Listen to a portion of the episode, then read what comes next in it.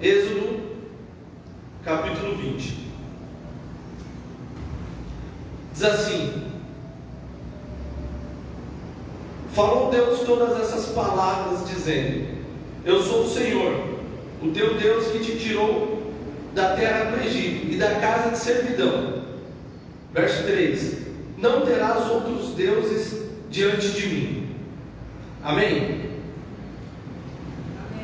E o Senhor falou essas palavras dizendo: Eu sou o Senhor teu Deus, que te tirou da terra do Egito e da casa de servidão. Não terás outros deuses diante de mim. Esses dois primeiros versos que nós lemos, ele não é, ele é a introdução dos dez mandamentos. Ele, ele é o prólogo, ele é o, o a apresentação do que será os dez mandamentos. E muitas vezes nós temos no nosso coração, eu particularmente, eu tenho muita dificuldade com regra, com lei. E às vezes no nosso coração, as, a gente interpreta, acha que uma lei, que uma regra, que um mandamento, ele é para nos ele é para cercear nossa liberdade, ele é para que a gente não seja tão livre quanto era antes do mandamento. Às vezes parece que o, o, a lei, a regra, é para impedir você de, de fazer alguma coisa que talvez você gostaria, ou de fazer alguma coisa que você tem prazer, teria prazer de fazer.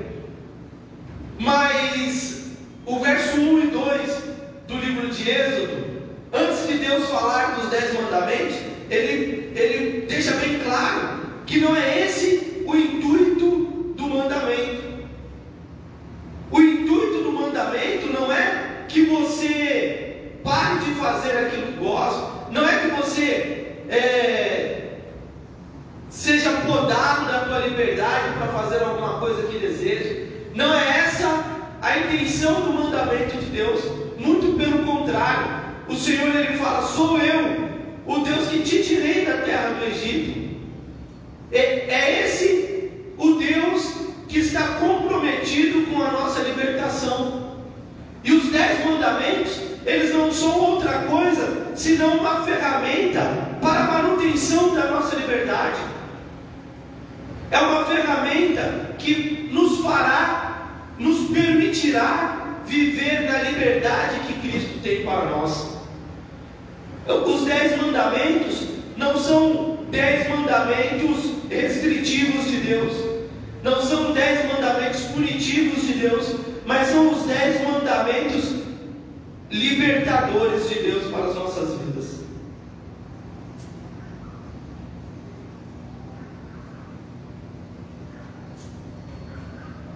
E, e o primeiro mandamento é, não terás diante de mim outros deuses. Verso 3, como nós lemos.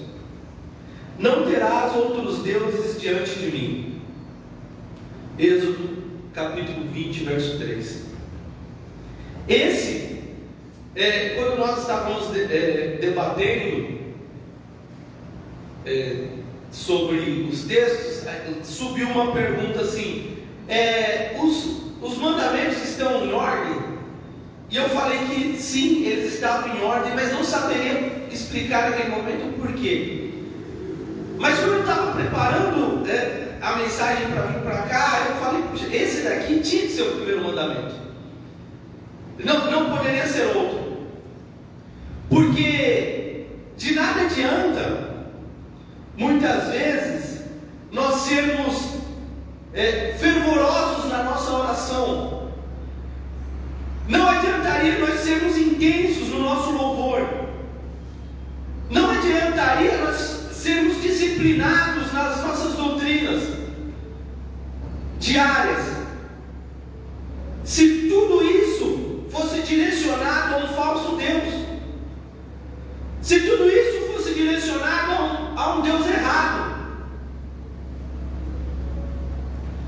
Tudo isso não valeria de nada se o, o centro da nossa adoração não fosse um Deus verdadeiro e real.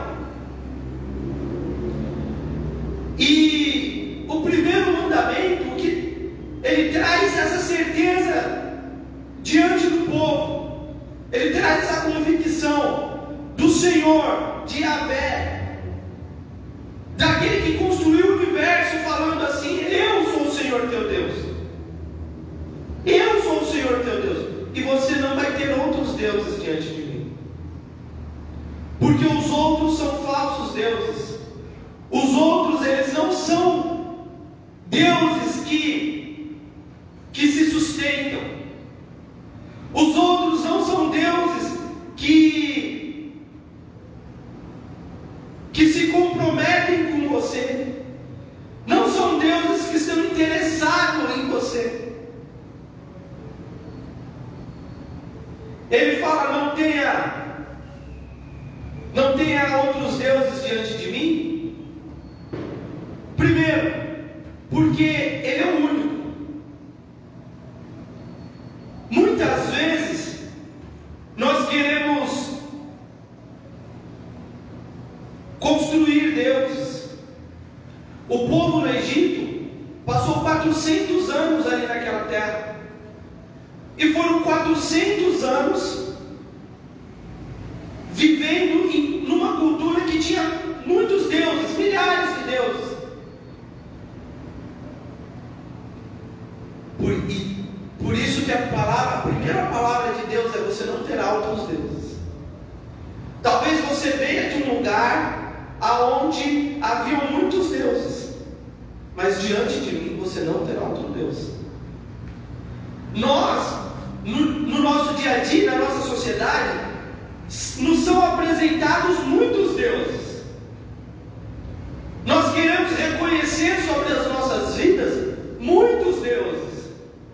Às vezes o Deus do dinheiro, o Deus dos prazeres carnais, o Deus dos status ou da ostentação, o Deus poder. Nós queremos adorar às vezes esses deuses.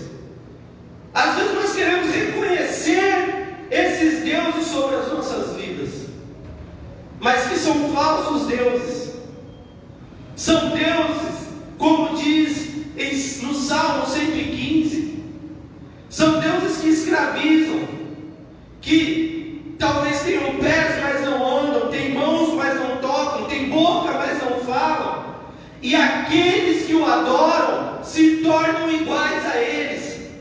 Aqueles que adoram o dinheiro se tornam avarentos.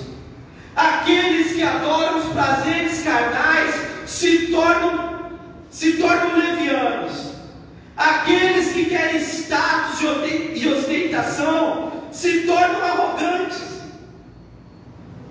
O Salmo 115 diz: Aqueles que o adoram se tornam semelhantes a Ele. E diante desse texto, se nós adorarmos ao Senhor Jesus, nós nos tornaremos semelhantes a Ele, em misericórdia, graça, justiça e verdade.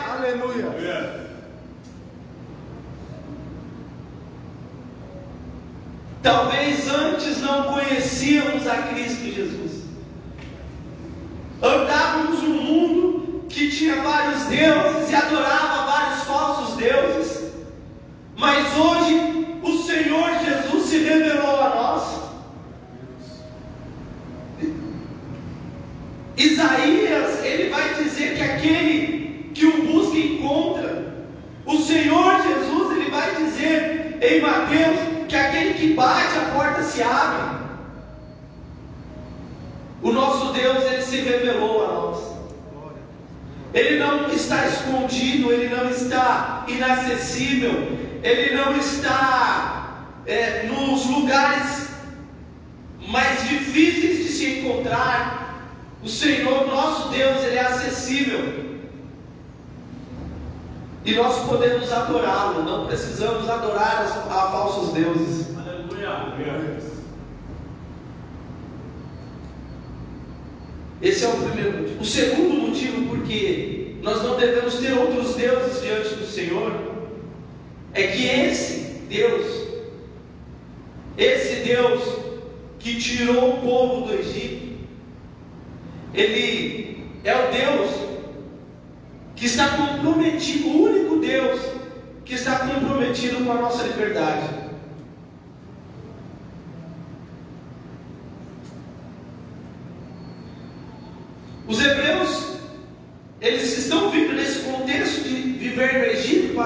400 anos lá. E os falsos deuses, eles têm uma, uma característica em comum. É, eles, primeiro que eles não são deuses, eles são falsos deuses. Então eles, eles vivem à base de barganha, de negociação. Eles vivem à base de troca, de cobrar penitências, de pedir sacrifícios.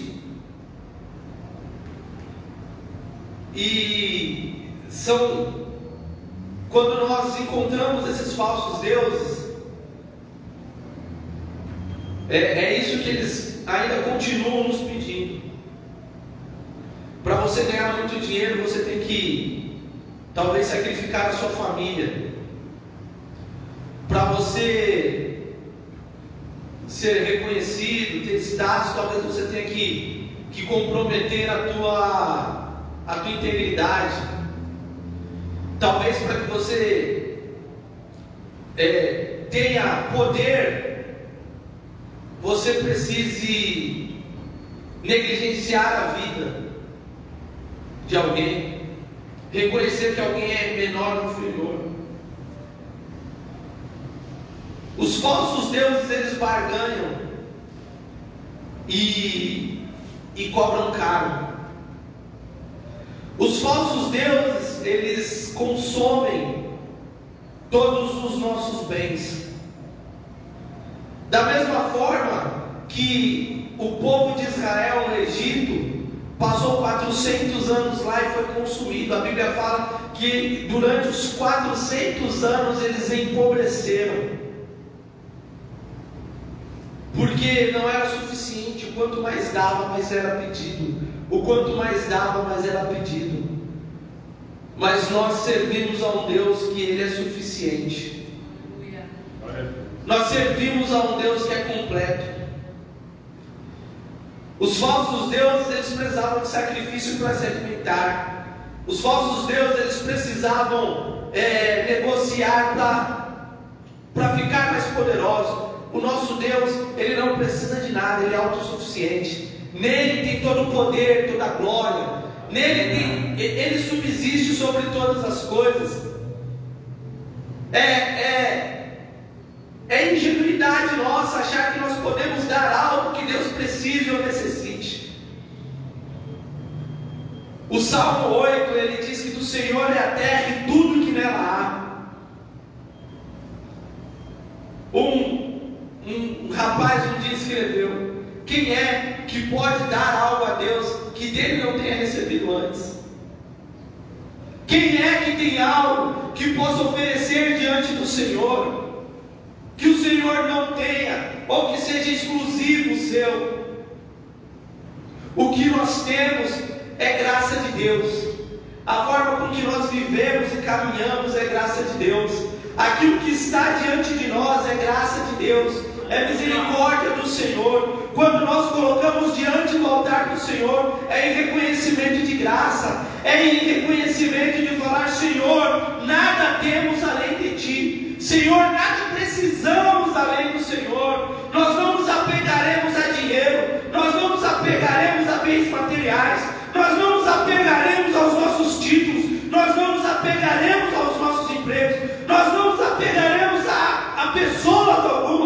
nosso maior Senhor, a nossa maior adoração, ela é ao Senhor. Aleluia! Aleluia! O salmista diz isso: O que darei eu ao Senhor por todos os benefícios que Ele tem feito? Talvez nos falsos deuses haja barganha, mas o que nós recebemos diante do Senhor é algo tão glorioso e tão generoso que o que nós podemos fazer é ser gratos a Deus.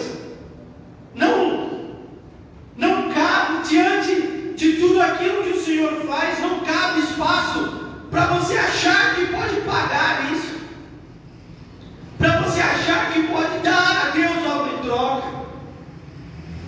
Diante da graça de Deus, nós temos que cair de joelho e reconhecer a tua bondade. E falar, Senhor, muito obrigado por tudo que tem feito. Reconhecer que, ainda que dessemos a nossa vida diante do Senhor. O apóstolo Paulo, em 1 Coríntios 13, fala, ainda que eu desse todos os meus bens aos pobres, sacrificasse a minha carne inteira, ainda que, ainda que, nada, isso não é suficiente diante de Deus. Nada supre isso que Deus nos dá. Ontem nós estávamos conversando e falamos dessa frase que Guilherme cita, que antes de Deus, antes de conhecermos a Jesus, havia no nosso coração um buraco que era do tamanho de Deus.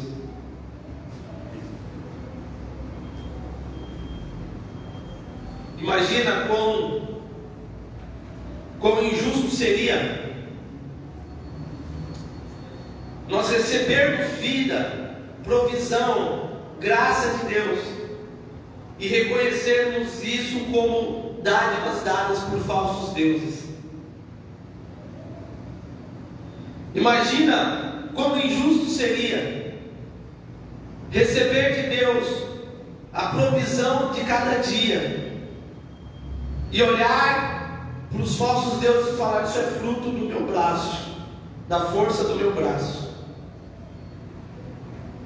Como seria injusto receber de Deus tantos milagres, tantas bênçãos, e falar: Quem me deu isso foi o dinheiro.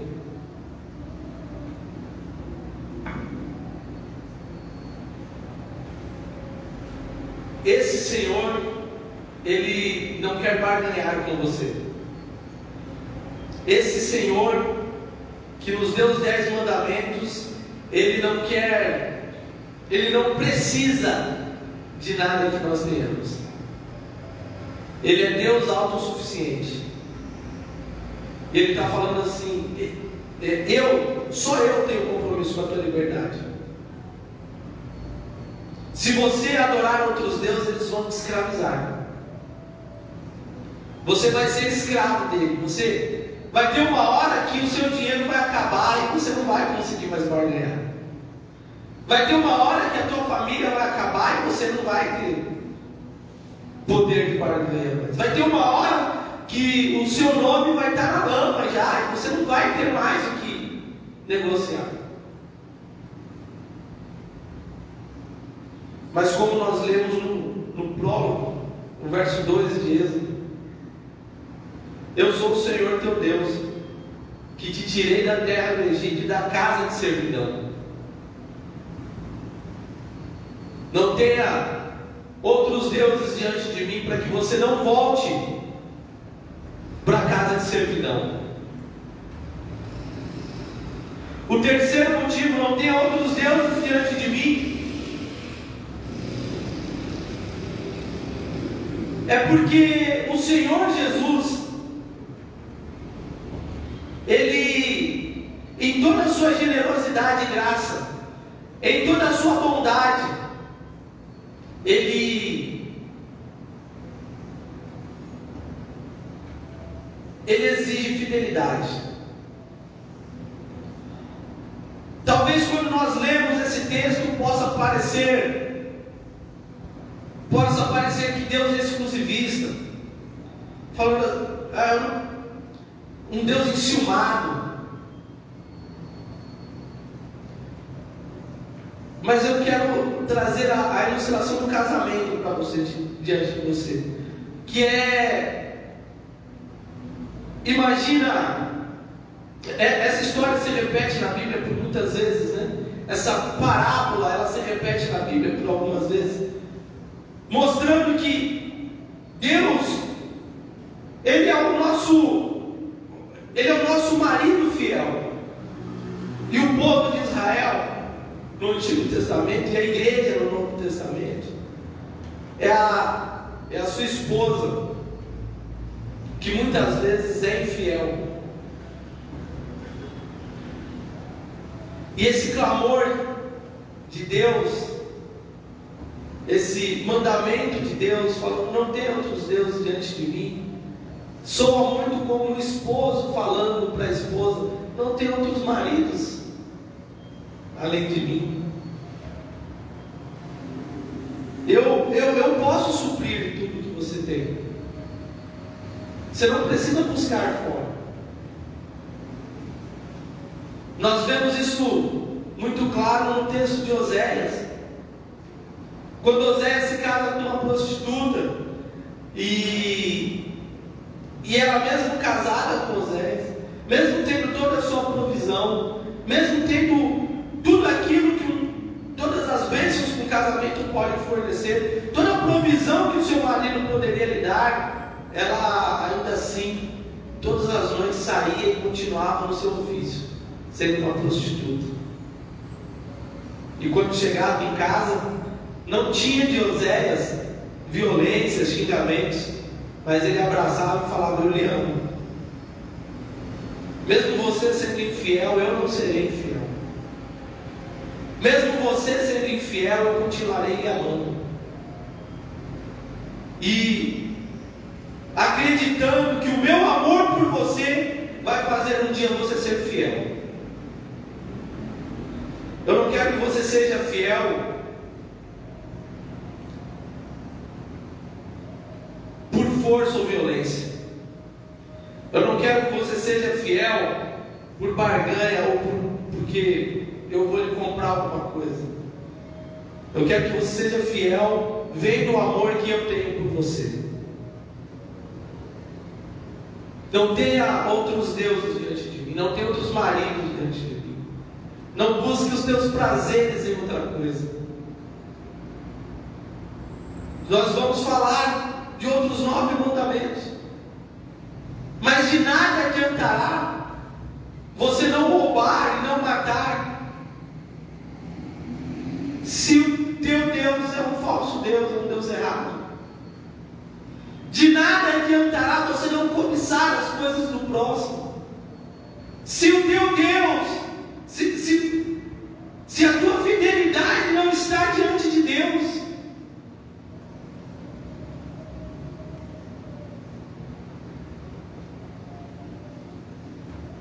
no Monte Sinai,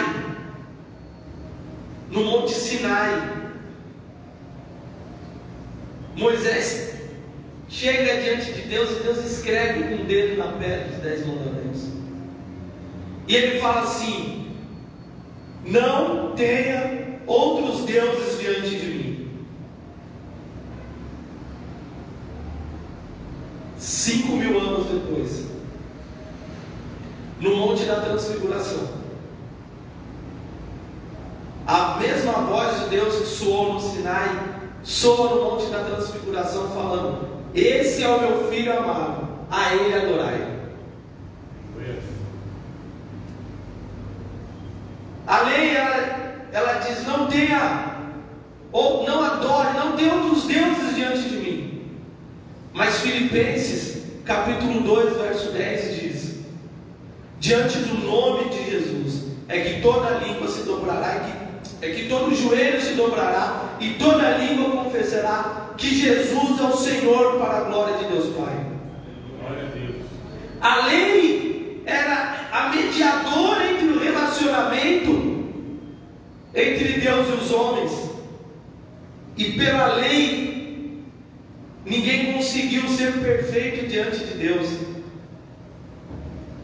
Mas hoje, o mediador entre Deus e os homens é Cristo Jesus. A lei, ela é a sombra dos bens futuros. E Cristo é esse bem futuro que nós temos. É para Cristo que a lei dos dez mandamentos está apontando. Esse Deus que nós devemos adorar é Cristo Jesus. Esse Deus digno da nossa fidelidade é Cristo Jesus. Esse Deus comprometido com a nossa liberdade é Cristo Jesus. Eu quero convidar você a fechar os teus olhos. E se talvez você tenha na tua vida algum outro Deus, talvez filhos, mulher, esposo. Talvez você tenha outros deuses diante de ti, como dinheiro. Se você tem outros deuses diante de você, eu quero convidar você nessa hora a se arrepender disso, a derrubar esses altares e colocar teu coração diante do único Deus que tem compromisso com a tua liberdade. E colocar teu coração diante do único Deus que é suficiente.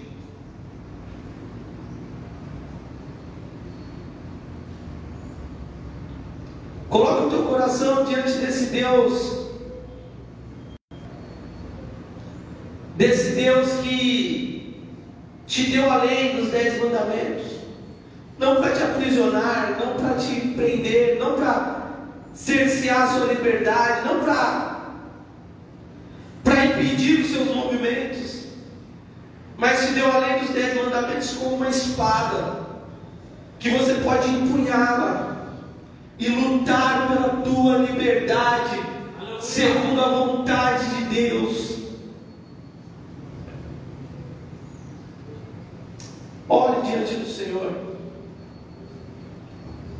Pai, nós nos colocamos diante de Ti nessa manhã gratos pelo teu, pela tua palavra, gratos, meu Deus, ó Pai, pela exposição da tua palavra, gratos, meu Deus, ó Pai, por podermos ver e perceber que, apesar de quem nós somos, apesar do nosso coração, nós podemos contar com Deus comprometido com a nossa liberdade. Um Deus que não deseja nos escravizar e nem nos prender. Um Deus que não, não, não quer nos amarrar e nem exige de nós algo em troca. O Senhor é suficiente. E mesmo que o Senhor não exija nada, nós viemos aqui derramar o nosso coração diante do Senhor, em gratidão a tudo que tens feito. As nossas ofertas a Ti, Senhor, elas não são de sacrifícios, elas são de amor. As nossas ofertas diante do Teu altar, meu Deus, elas não são pagamentos de penitência, pelo contrário, elas são louvores ao Teu santo nome. Em nome do Senhor Jesus, Deus, se talvez houver nos nossos corações altares a falsos deuses ou a falsos ídolos, meu Pai, nós queremos pedir ao Teu Espírito Santo, em nome de Jesus, arranca isso de nós. Arranca isso do nosso coração. Não nos deixe idolatrar, meu Deus, ó Pai, as coisas carnais e vis deste mundo. Não nos deixe, meu Deus, ó Pai, nos aprisionarmos às coisas que este mundo coloca diante de nós. Que os nossos olhos estejam diante do Senhor. Que os nossos olhos possam olhar para ti, que o nosso coração possa te adorar, que a nossa boca possa te glorificar, que os nossos joelhos possam dobrar diante de ti, Deus. Eu quero te agradecer, te agradecer por tudo que tens feito por nós, Senhor, e expressar, meu Deus, em gratidão, da mesma forma que o salmista expressou, meu Deus. O que darei eu ao Senhor por todos os benefícios que me tem feito? Muito obrigado, Deus, por tudo isso. Em nome de Jesus. Amém. Amém. Você pode aplaudir o Senhor?